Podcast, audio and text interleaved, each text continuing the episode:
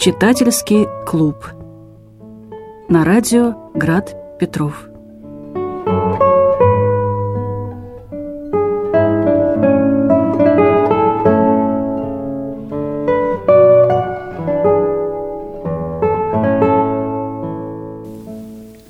Здравствуйте, дорогие радиослушатели, а также все те, кто имеет удовольствие смотреть нас на платформе YouTube.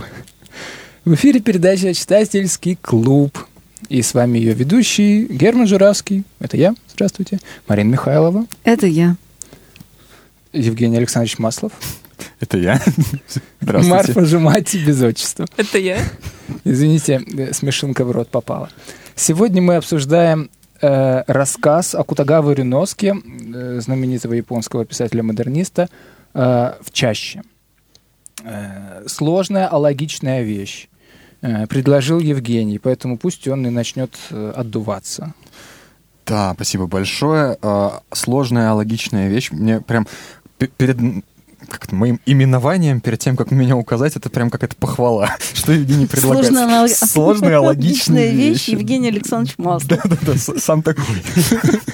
Так. Как-то вы веселитесь. Рассказ трагический. Рассказ трагический. Человек погиб. Да, но с какой-то такой э, отчасти у Чехова, как сам Реновский иногда признается, почерпнутой иронией. Тут есть такого э, достатки, но мы до этого доберемся, я надеюсь. Э, нужно немножко сказать, почему этот рассказ. На самом деле это одна из тех вещей, я как-то люблю нас или себя, по крайней мере, возвращать к каким-то нашим корням. Это одна из тех вещей, с которых э, мы вообще начинали свои обсуждения э, литературы до того, как это стало, э, собственно, читательским клубом. Это одна из, один из первых таких текстов. Это, во-первых, во-первых. Во-вторых, э, я отчетливо еще помню, как тогда именно мы все впервые узрели э, интереснейшую особенность одного из наших собеседников Германа Журавского придумывать сложнейшие и неочевиднейшие интерпретации текстов. По крайней мере, тогда это прямо меня поразило, и я вспомнил, что, ну да, текст коротенький, и будет точно что обсудить. А в-третьих, если исходить из самого текста, этот текст буквально загадка, и над ним, как над такой головоломкой, посидеть, э, пообсуждать, какие возможные решения, э, ценно само по себе. И в связи с этим я бы подвесил вот это слово «алогичный» как э, то, что нужно вообще-то еще бы нам прояснить. Да, угу. прояснить и, возможно, доказать. Может, все-таки он логичный как раз, да? Может, мы сможем какую-то последовательность, непротиворечивость здесь установить. Давайте попробуем. Угу. Давайте. Кто? Марфа, давай ты. Ну, я не уверена, что непротиворечивость будет, потому что буквально чуть ли не все персонажи, которые затрагивают убийства, которые были свидетелями, имеют какую-то свою историю. И мне кажется, что логичность здесь не объективная, то, что произошло там, не поддается описанию, а именно как восприятие разных людей. То есть, мне кажется, это рассказ даже не про события и не трагичный рассказ. Ну, от, отчасти, правда, человек умер. Но он больше про то, как в зависимости от э, точки зрения и, в принципе, предыдущего опыта человек может рассказать о том, что произошло. То есть, но не обязательно, кстати, человек, потому что последняя глава — это «Что сказал устами прорицательницы дух убитого». Вот. Так что даже если убитому дали что возможность сказать, мне кажется, не совсем грустный рассказ. Слово потерпевшему. Буквально. Да, ну можно я тогда сразу вклинюсь, потому что э, здесь по поводу логичности и алогичности противоречий сразу вот э, возникает э, необходимость важная провести разграничение. Одно дело, когда мы говорим, что да, восприятие одних и тех же событий может разниться, другое, когда э, у нас действительно возникают вопросы по поводу, ну скажем, не того, кто что сказал и с какой интонацией, а, к примеру, а куда делась та или иная вещь? Тот самый там кинжал или меч, потому что здесь таких деталей э, Э, нам не дали, но очевидно же, что, ну ладно, весьма вероятно, что рана на груди у убитого от кинжала или от меча, она может отличаться. И это можно было бы пронаблюдать. К счастью, или, к сожалению, это как-то у нас из поля зрения убрали, но, тем не менее, такого рода вопросы все-таки можно э, проследить по тексту. Это, правда, мысль не моя, а Марины. Я потом к ней постараюсь вернуться, потому что я сам не заметил эту коллизию с мечом и, и кинжалом. Э, ну, я постараюсь сейчас на это взглянуть. И я надеюсь, понятно, о чем я говорю, да? То есть эм, одно дело все-таки оценки, а другое дело то, что можно проверить, ну, как сказать, таким образом, чтобы каждый из участников не мог бы противоречить, иначе это, ну, какой-то, извините, код Шрёдингера. Но только вообще-то там ситуация с закрытой коробкой, а тут вот коробку открыли, и он одновременно мертвый, живой еще и И он предка. разбежался во все Да, стороны да, еще к тому каким образом, да, Ну, это может При быть. этом, насколько я помню, что как раз-таки вот там такие моменты, которые могли бы что-то прояснить, то есть где были следы, или просто там было много следов Мгм. на листве, или была рана на груди. Нам не говорят о том, от чего эта рана. Да. То есть мы не можем это узнать. Поэтому, мне кажется, тут противоречий-то особо нет, потому что мы не знаем, какие водные.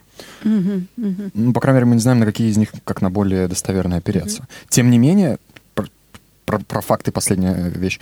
Есть, ну, как сказать, не знаю, стилистически, что ли, здесь прямо у Акутагавы э, прямо такая наклонность подчеркивать э, вещи, которые совпадают в показаниях.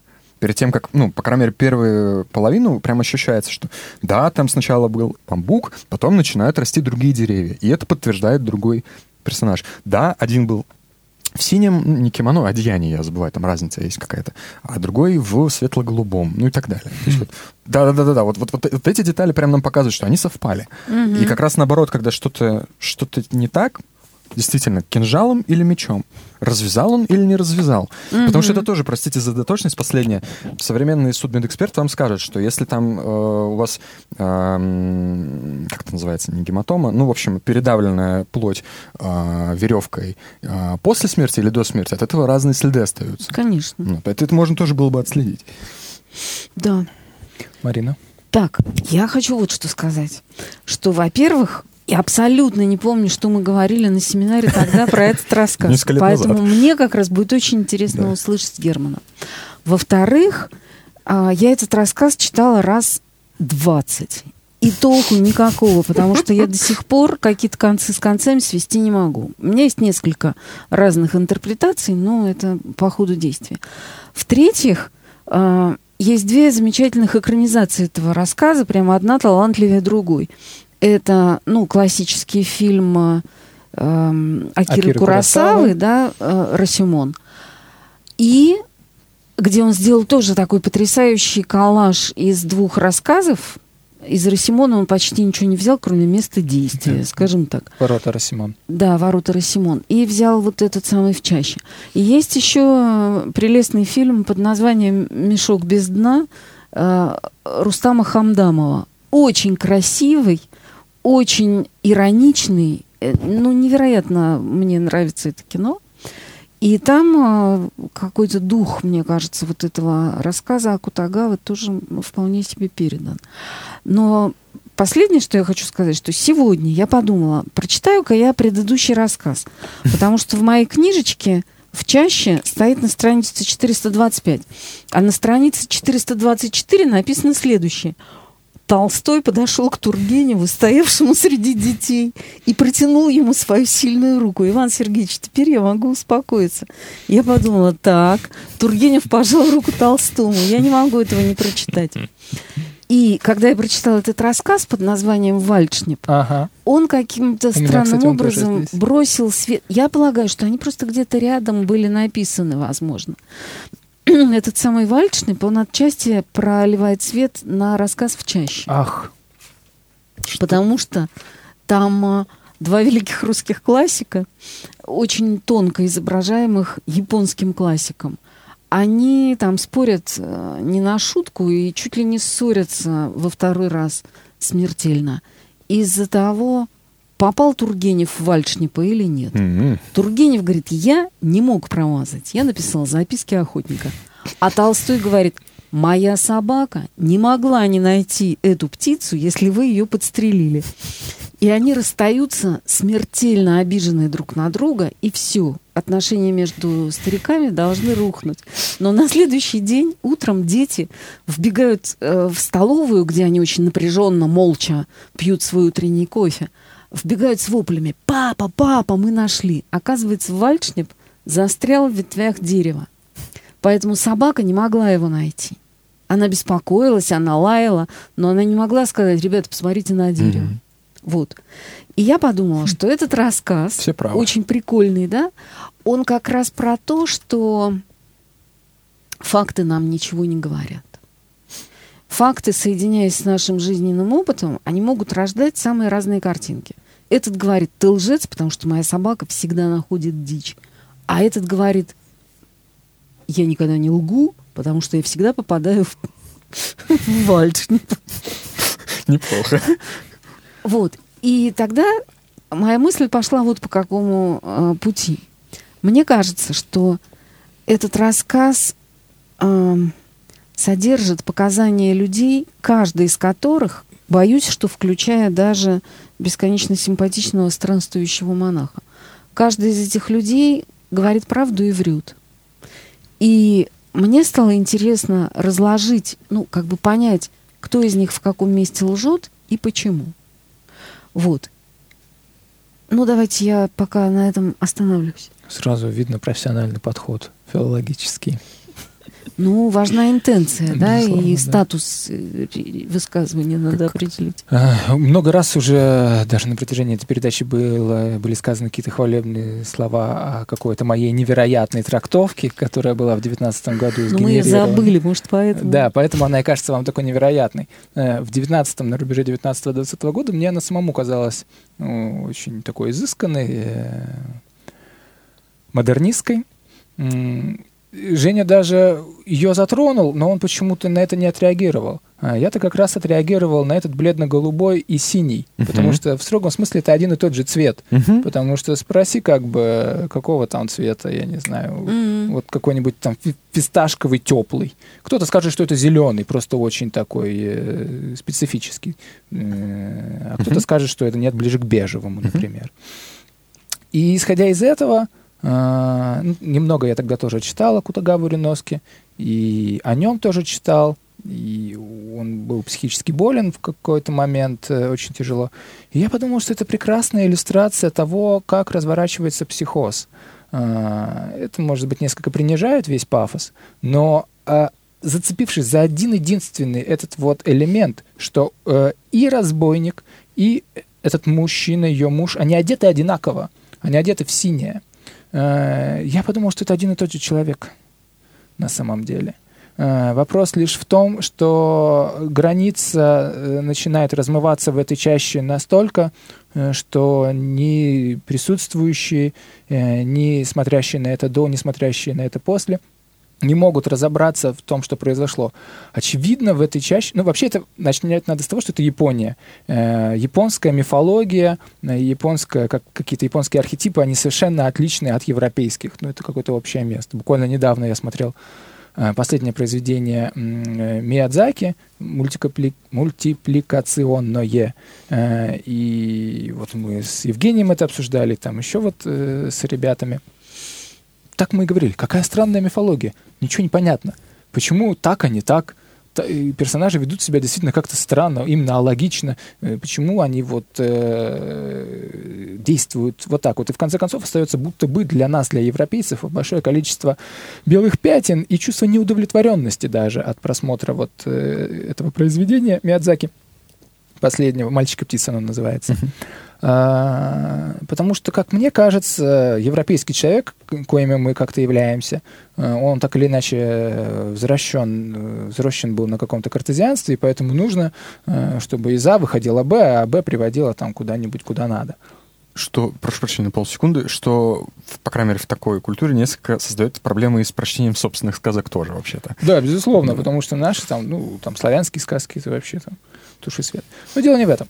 А, а дело в том, что вот это ничего не объясняет. Ну, разные культуры, ну, подумаешь, да, э, с кем не бывает. Э, Я очень плохо знаком с этой японской культурой, но я знаю, что у них какие-то абсолютно э, особенное отношение с богами. Это политеизм, и всегда э, боги в лесу прячутся. В лесу или в реке, э, или еще в какой-то вот такой природной стихии. Даже в этом, извините, э, мальчик и птица, все самое страшное происходит в лесу. Э, зачем беременная женщина пошла в лес? Потому что ее как бы духи боги туда заманили, чтобы что-то сделать страшное. И здесь они тоже э, сходят с дороги и идут в лес, вот в эту в чащу. То бишь э, они становятся скрытыми от, эм, э, от глаз других людей, они переходят какую-то границу и попадают вполне возможно в какое-то, извините, царство, э, где они уже перестают принадлежать сами себе, где границы привычной рациональности размываются, где может случиться все, что угодно, и результат может быть непредсказуемым.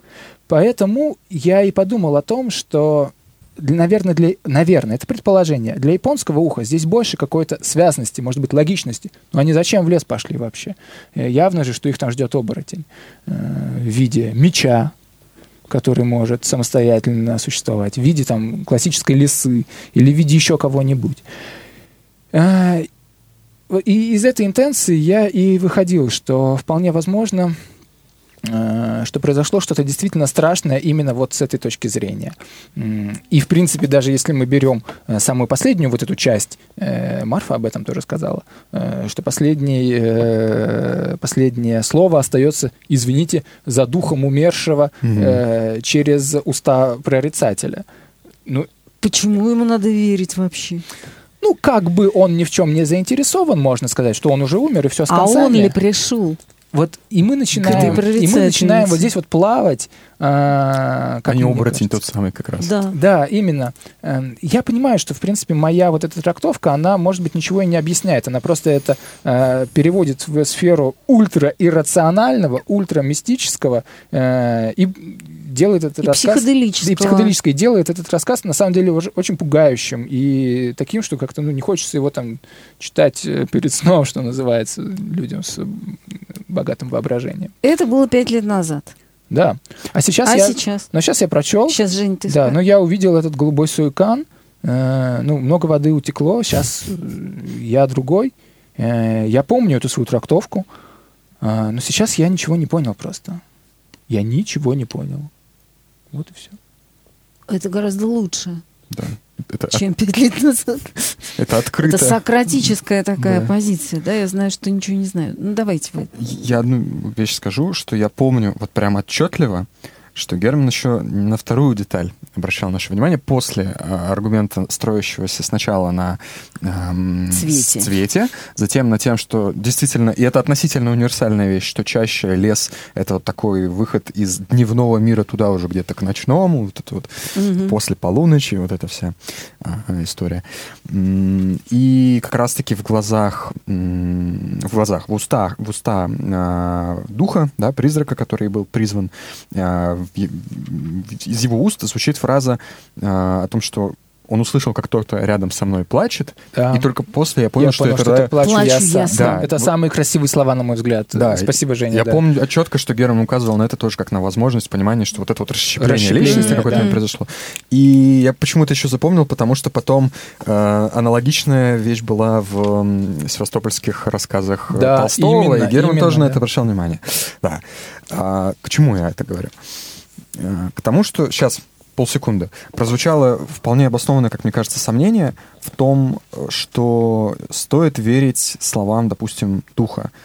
Прозвучал аргумент, ну, если это действительно тот самый дух, то он вроде бы как не заинтересован ни в чем, а может быть, это и не тот самый дух. Почему я говорю? Потому что мы с такими сомнениями, пол- пол- получается, попадаем в замкнутую все время э, систему, где мы, чтобы проверить что-то одно, должны сослаться на второго э, говорящего. Мгм. Но мы можем каждого из них обоснованно поставить под сомнение, и, соответственно, даже то, что совпадает, будет сомнительным, на самом деле. Хотя ж- оно наименее сомнительно по сравнению со всем остальным, но тем не менее мы не можем... Ну, допустим, я могу начать трактовать, исходя из психологической трактовки. Взять относительно тоже незаинтересованную мать эм, мать, да, девушки, и вот она дает характеристику, вот у меня храбрая э, дочь, и вот очень мирный, никогда не начинающий с антом конфликта муж. И вот хотя бы на основании вот этих свидетельств пытаться понять, как бы они себя действительно повели, и насколько правдоподобно они что-то рассказывают. Но если я ей не верю... Она лжет. Да, да, да, да, да. То что мне делать? И, и так Я с каждым даже знаю, шагом. почему. Так с каждым шагом, вот, э, да. Все врут. А, на самом деле у меня как раз был вопрос по поводу а, необоснованности или, наверное, нелогичности поступков людей. Ну, то есть мы там можем э, вставить под сомнение то, что они говорят, то, что, по их мнению, происходило. Но мне кажется, что, по крайней мере, мне так показалось, когда каждый из них говорил что-то, это все равно звучало правдоподобно от лица персонажа, который об этом говорил. Мать выражается о своей дочери как о храброй девушке. Может, там потом мы это тоже видим. Вот, мне понравилось момент, когда меня до мурашек просто пробило, то, что в голове, что рассказала женщина на исповеди в храме Киемидзу, она говорит, что в тот миг, когда над ней э, издевался э, Разбойник? разбойник, да, в этот миг я увидела в глазах мужа какой-то неописуемый блеск. Неописуемый, я думаю, ну, возможно, это сочувствие или переживание или что-то такое. Презрение. Даже теперь, вспоминая его глаза, я не могу пода- подавить в себе дрожь. Не в силах выговорить ни единого слова, муж в это мгновение излил всю душу мне во взгляд, в- э, всю свою душу во взгляде. Но его глаза выражали не гнев и не страдание, в них сверкало холодное презрение. Вот. И мне кажется, что мы можем не доверять тому, что каждый из этих персонажей видел, что было на самом деле, но мне кажется, что очень хорошо показано, как каждый из этих персонажей мог бы видеть. Ну, то есть у меня нет сомнения, то, что молодая девушка могла это увидеть или переживала, что она это увидит. М. Я хотел бы еще, э, прежде чем, Марина, вы начнете нас э, учить. Запугивать своими. Нет, я, Ох, я как раз очень хочу я, понять, что я вы думаете. хотел вот, э, ну, вот одна мысль мне пришла во время этого прочтения. Я э, как раз-таки провел э, связующую нить между фразами, которые даны в скобках. Э, это как будто бы несколько такое театральное, да, театральный Мгм. прием. Да, да, да.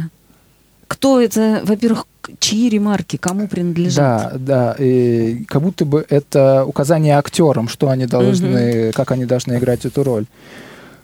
А, Я лишь, э, э, поставив их в один ряд, я просто увидел какую-то общую э, диспозицию всей, всей этой сцены. И он- а, пол- ну, получилось, э, на самом деле, примерно то же самое, только в очень э, сжатом виде. И получилась действительно вот какая-то очень меланхоличная, глубоко трагичная, э, может, даже депрессивная картина, потому что все начинается со слов эм, «плачет не в силах сказать ни слова». это мать, по-моему. Это не важно. Хорошо. Плачет не в силах сказать ни слова. Ироническая усмешка. А, мрачное возбуждение. Веселая улыбка. Вызывающий вид. А, грустная улыбка. Внезапные отчаянные рыдания. Долгое молчание. Внезапный взрыв язвительного хохота. Снова взрыв язвительного хохота. Снова долгое молчание. И в третий раз долгое молчание. Мне кажется, это и с поэтической точки зрения неплохая как бы э, и, и находка, и, и, опять же и диспозиция, как вот что происходит на Мгм. самом деле. Мгм. Э, отчаяние, э, какие-то экзальтированные эмоции, внезапные какие-то истерические даже, может быть, голоса доносятся до нас. Представьте, как вот все, что вот я сейчас э, а, описание вот этих вот э, э, событий, если бы мы их слышали доносящимися из соседней комнаты, что бы мы подумали происходит в соседней комнате?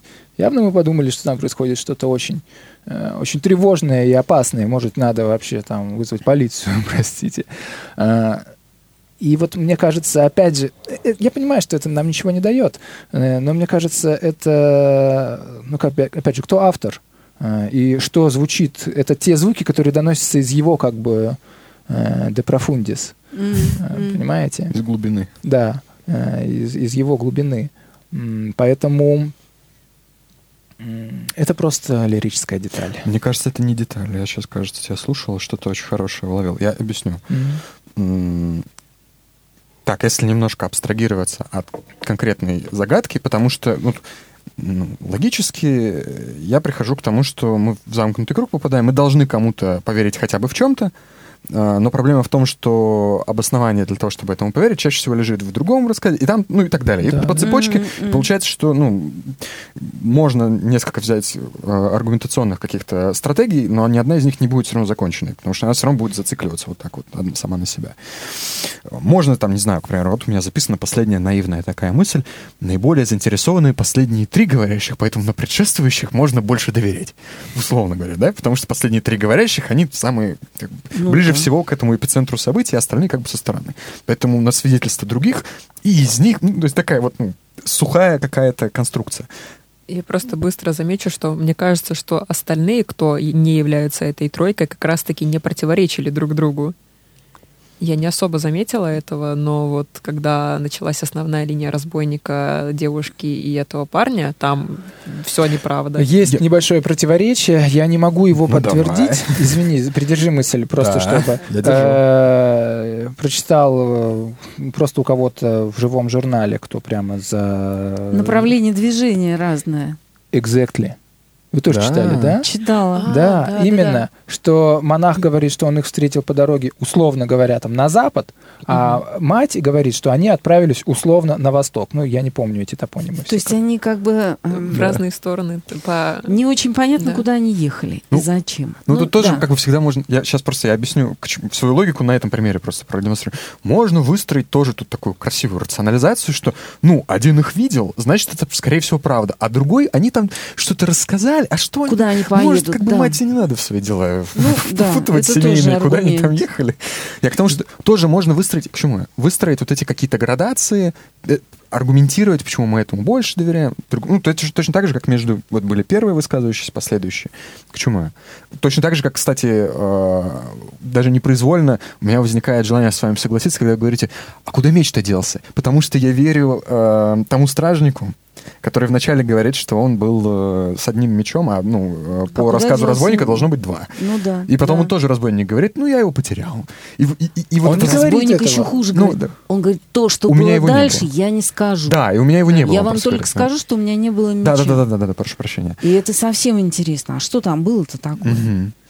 А, к чему я прошу прощения? Я хочу просто эм, мысль, которая меня настигла э, вслед за словами Германа, зафиксировать, что э, если абстрагироваться от вот этой, э, ну, мне кажется, логически э, непротиворечивой, нерешаемой загадки, действительно, ладно, хорошо, Герман, а логичная, я теперь согласился, а, то остается не в сухом вовсе остатке, а во вполне э, существенном смысле у нас какое-то исключительно настроение с его Да. Э, причем вот это э, слово у него, ну, это все не моя выдумка, я просто как бы сошлюсь на классиков. Эм, в этом слове вот этот корень строй, он не случайно, судя по всему, совпадает с настройкой, допустим, там, музыкальных инструментов. Мгм, мгм. То есть есть вот лады, Да. вот эти разные эмоциональные состояния, Да. но они складываются вместе в некоторую гармонию, в связанность в некоторое единое настроение.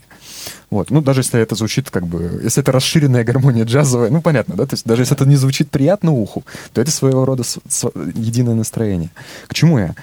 Оказывается, что вот это настроение, в отличие от того, что мы якобы фактически можем знать, куда более существенно, и на него можно легче и более обоснованно опереться, чем на то, что мы якобы как факты можем, исходя из вот этих вот вообще-то довольно сомнительных аргументаций, установить. Я к чему это говорю? Если абстрагироваться от конкретной э, загадки, то получается, что вообще-то львиная доля событий в мире, они вот так и представлены нам. Есть противоречивые свидетельства. Чтобы выяснить, что именно было, мы должны сверять одни свидетельства с другими и попадаем в этот логический круг, Мгм. где мы вообще-то не можем Мгм. окончательно выбраться. А вот настроение уловить как раз-таки мы можем. И оно оказывается куда более достоверным в каком-то смысле, хотя и плохо артикулируемой, и требующей поэтической работы, а не фактической, чем, собственно. Факт. Факты. Слушайте, я напишу об этом.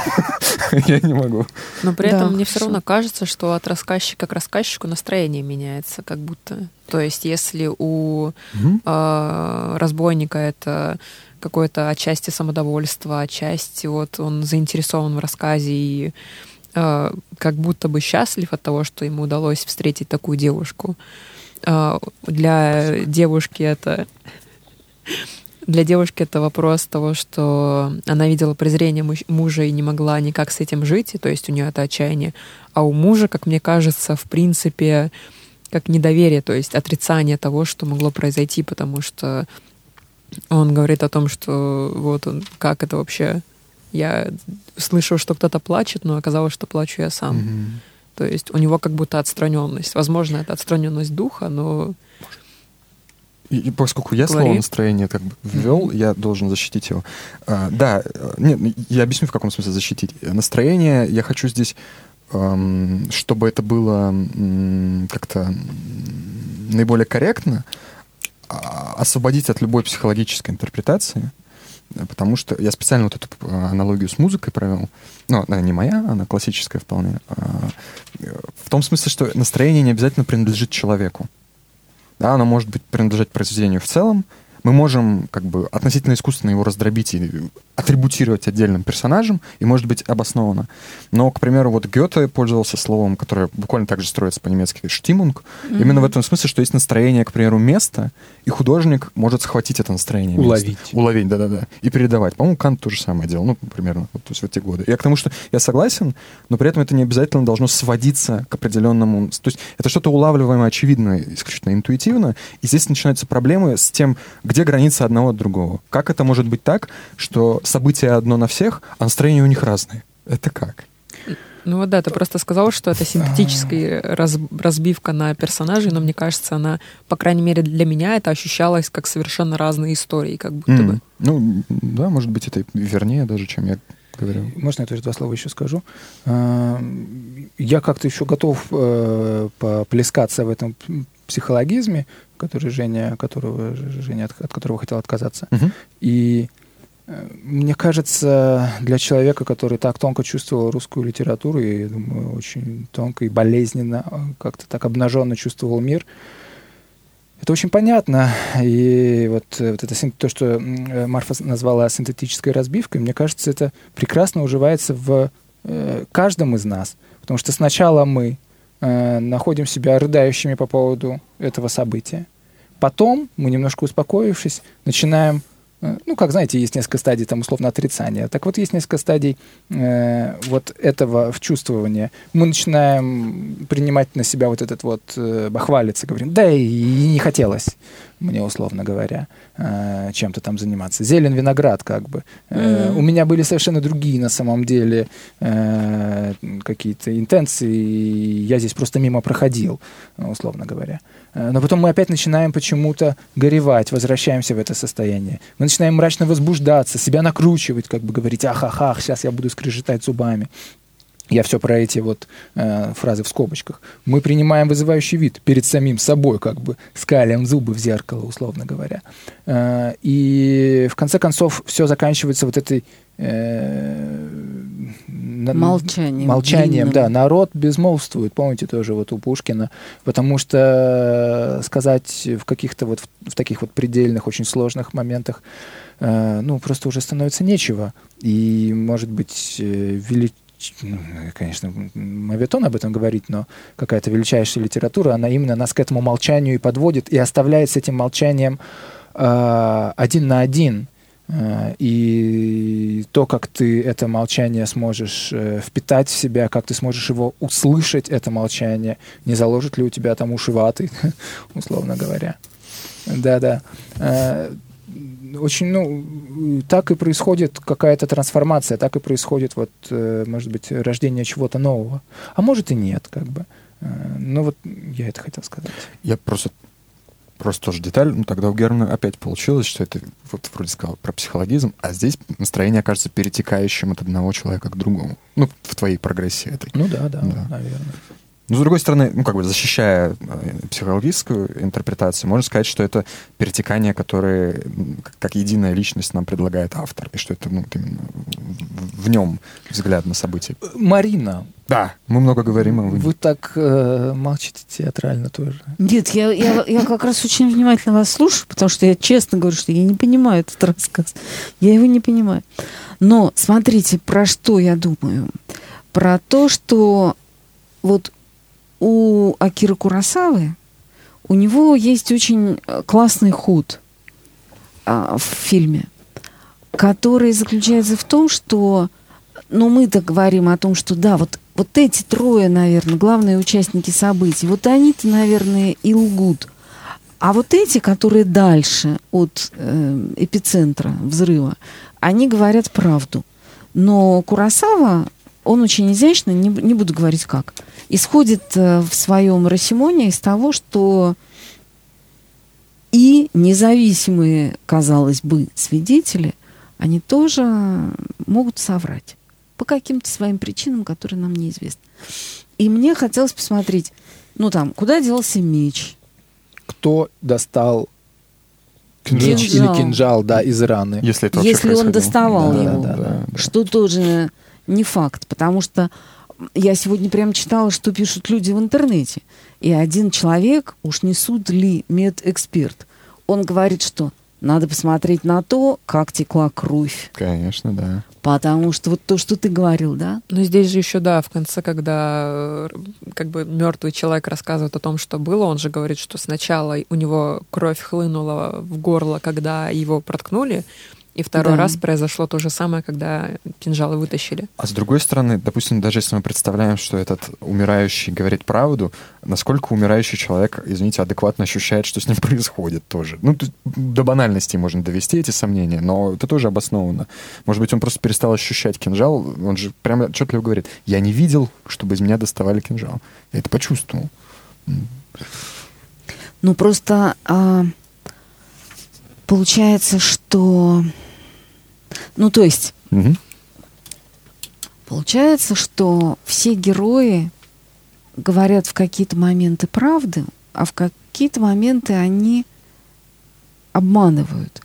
И тогда, ну вот мне показалось, что мне хочется понять, что может побудить их искажать, потому Мгм. что, понимаете, ну, ну, елки-палки, ну, я понимаю все про множественность интерпретаций, но уже когда кто-то вонзил там кинжал, ну, это сделал кто-то один.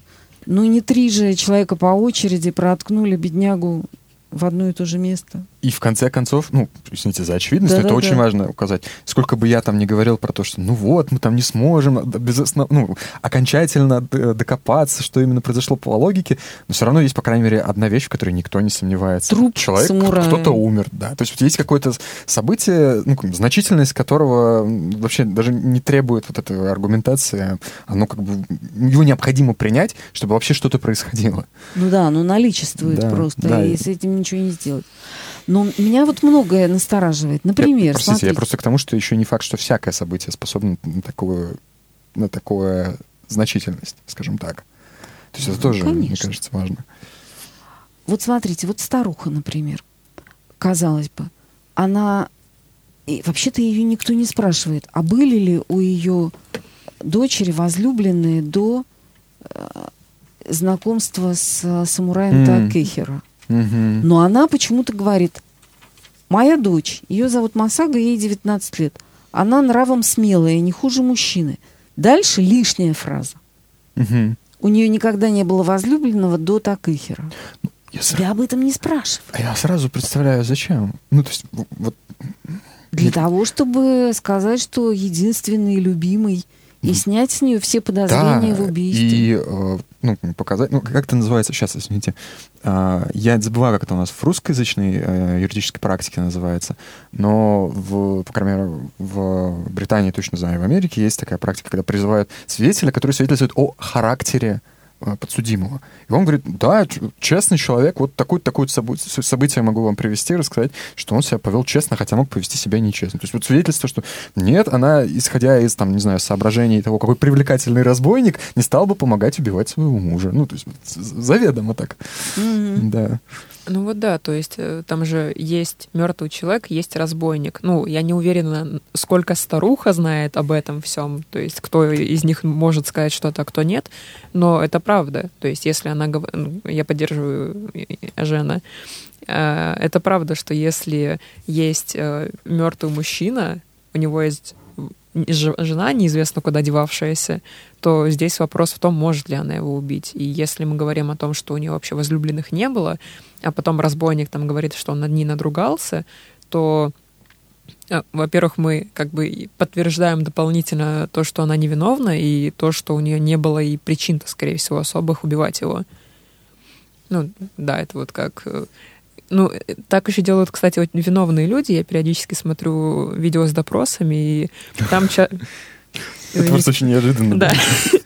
Ну, Так получилось. Ну, Какой-то уголок судмедэкспертизы. Да, и там люди периодически, когда они хотят уверить другого человека в том, что это правда, они говорят, я правду говорю, мне незачем врать. Но когда человек на самом деле говорит правду, он не видит причин для того, чтобы подтверждать, что так я тоже честно, никакого Мгм, обмана. Мгм. Вот, с Вот, этого, кстати, начинает разбойник. Он говорит, да ладно, мне уже все равно, поэтому я сейчас вам тут всю правду и расскажу. Но Да. вот еще меня настораживает вот что, что, смотрите, каждый из этих э, трех персонажей, он э, изображает себя, ну, неимоверно крутым э, Мгм. человеком. Разбойник говорит, да я, во-первых, настоящий рыцарь, да я в нее влюблен, в эту самую женщину. Да я... О, это хороший вопрос. Женя написал, что у нас будет в следующий раз. Какой-то рассказ. Я думаю. Ну, то есть, смотрите, Да. каждый из них строит картину, в которой он выглядит не- невероятно благородным. Да, да, да. Женщина говорит, ах, невозможно жить после того, что случилось. Разбойник говорит, ах, я ее полюбил сразу и захотел взять ее в жены. И в честном поединке. Да, да, Да, возмо- возможно, из того, что колыхнулась всего лишь ее вуаль, Да, я да. увидел лицо Бодхисаттвы. Ну, есть Нормально, да? спасителя, да, да, Да, да. да. Но вообще. при этом это был один из единственный мужчина, который продержа- продержался со мной так долго. 23 Да, да, да. взмаха. Да. 23 Я прошу взмаха вас отметить мечом. это, Да, да, да. говорит он. 23 взмаха. При этом мы узнаем, что этот же супергерой вообще-то свалился с лошадки Да, да. и лежал на мосту И- совершенно и бесславно и стонал. Э, ну, женщина, понятно. А умерший самурай, он ведь тоже э, пытается себя в наилучшем виде э, изобразить, потому что ему было нанесено оскорбление, и он тут же взял и по-честному покончил с собой. Вот. Ну, правда, там они обычно делают цепуку тупым деревянным мечом, Ну но, и там, видимо, да. за неимением, ну, как бы в экстренных Там, обстоятельствах. в принципе, совершенно другой порядок действий. То есть это не удар в себя в сердце. То есть он не он нарушил. э, Да, Он конечно. должен был вскрыть живот, Да. а не ударить себя в грудь. И в Мгм. другой позе. Тогда врет. тоже. Конечно. Да.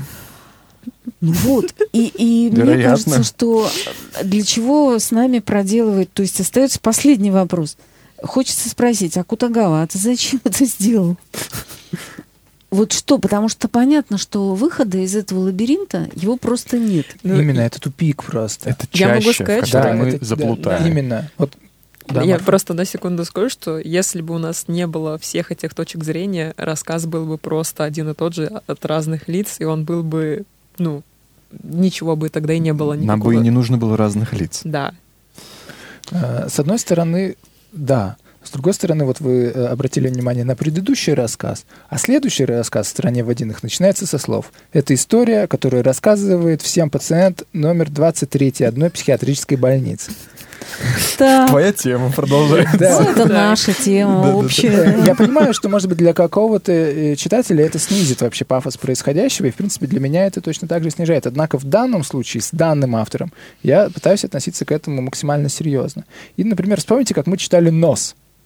Э, «Нос», в принципе, абсолютно тупиковый. Точно Товарища так же. Гоголя, да. Да, ну и вообще большинство петербургских повестей, они тупиковые, вот именно с этой логической, рациональной точки зрения. Какую Но- дрянь пишут современные писатели. Именно Да, так, да. это вот, да-да-да, А, вот это вот. восклицает вот там наратор условный. Или Шинель там то же самое. А, Именно в этом их интерес, и именно в этом э, прелесть и этого произведения тоже, что оно не поддается на вот эту привычную нам рационализацию именно в силу своей первоначальной конструкции. Мгм. И это очень важно, потому что мы, может быть, э, можем таким образом себе лишний раз напомнить, что не все нам доступно нашему пониманию, что совсем рядом, вот в этой книжке, вот в этой книжке, вот в той и вообще в этом мире, э, только начни смотреть, такие вещи происходят, которым ты не можешь, э, которые ты не можешь описать, которым ты не можешь дать адекватную интерпретацию, и это тебя... Можно я скажу одну Да. короткую вещь? Вот я только что поняла, пока тебя слушала, Да. только что сию секунду, что Акутагава очень умный. Он же много Очень. читал европейской литературы и свою традицию знал и все остальное. И он понимает, что литература это зеркало, в котором читатель видит самого себя. И мне кажется, что он вообще он не собирался писать детектив. Нет, это Мы вообще никогда- не детектив, да. Мы поэтому- никогда не узнаем, кто убил и почему, и куда делись меч, женщина и все остальное. Но когда я это читаю, то это очень много говорит обо мне. Вот когда я читала в интернете все эти, ну там же обычно чуваки как пишут, сейчас я вам объясню. Да все ж понятно. Наконец-то Вот я вот. все Да-да-да, понял. да-да-да. И дальше Так вот. начинается какая-то история, ну, которую просто можно расшатать на раз-два, но она очень много говорит о человеке, о самом. И мне кажется, что Акутагава написал такую, такой лабиринт, сделал комнату кривых зеркал. Да. Ни в одном из этих зеркал ты ничего не найдешь, никакую объективную реальность. Но ты будешь возмущаться, сочувствовать, подлавливать или, наоборот, чего-то не видеть. И ты будешь понимать, кто ты такой. Может быть, вот в этом фишка. Сколько Три минуты. Три Да. Три минуты. Я Нам еще надо решить, что мы будем настолько же сейчас, раз. сейчас, Говори. сейчас есть. настолько же, да, у нас есть варианты, настолько же короткий комментарий. Во-первых, с- нет. А, во-первых, а, скажу, что сегодня все слушают Германа и обретают во время этого мысли, при том, что Герман сам говорит, что он в тупике или где-то в чаще потерялся. Это просто это очень, мне кажется, тоже показательная вещь, когда человек просто честно говорит, я не знаю, что с этим делать, но при этом это свое непонимание разворачивает. Слушатели сами что-то обретают. Мне кажется, это всем урок честности. Первое. Второе, э, ну, мне кажется, Герман тоже важную вещь проговорил, что э, есть все-таки некоторое соответствие между тем, что мы наблюдаем в такого рода рассказах, в такого рода текстах, и самим миром, между этими загадками. Как я уже сказал, те же самые события обычные э, в нашей повседневной действительности, о которых мы знаем через третьи руки, точно с такой же проблемой сталкиваются. Иначе, если бы это не было как-то актуально, просто на уровне даже повседневного ощущения жизни, то это было бы довольно сложно даже воспринять. Поэтому мне кажется, что этот лабиринт, он действительно, как ты говоришь, стоит рядом просто посмотреть, я не знаю, попытаться сравнить, я не знаю, газетные сводки. Вот. И уже станет ясно, что мы с этим Да. сталкиваемся. А, предлагают наши а, коллеги И почитать... слушатели. Да, почитать э, Джека Лондона. Ах, да. Да. Давайте А, попробуем Джека Лондона, потому что после такого супермодернистского текста, ну просто какого-то измерительного, можно взять и почитать э, нормального американского писателя-реалиста мгм. Джека Лондона. А у него именно э, произведение «Джон Ячменное зерно». Джек да, Лондон. это одна наша прекрасная слушательница предложила, и мне кажется, что ну, мы порадуемся. Я, правда, еще пока не знаю чему, но не сомневаюсь. мы найдем наверняка, чему пора. Мы найдем, мы найдем. Да. Ну что, все. Арина нам показывает, что мы уже перебрали. Спасибо, друзья, за Спасибо, замечательный да. разговор. Спасибо всем, кто нас слушал. Герман Журавский, Марина Михайлова, Евгений Маслов, Марфа, Жумати были с вами и для вас. До свидания. Хорошего вечера. До свидания. До свидания.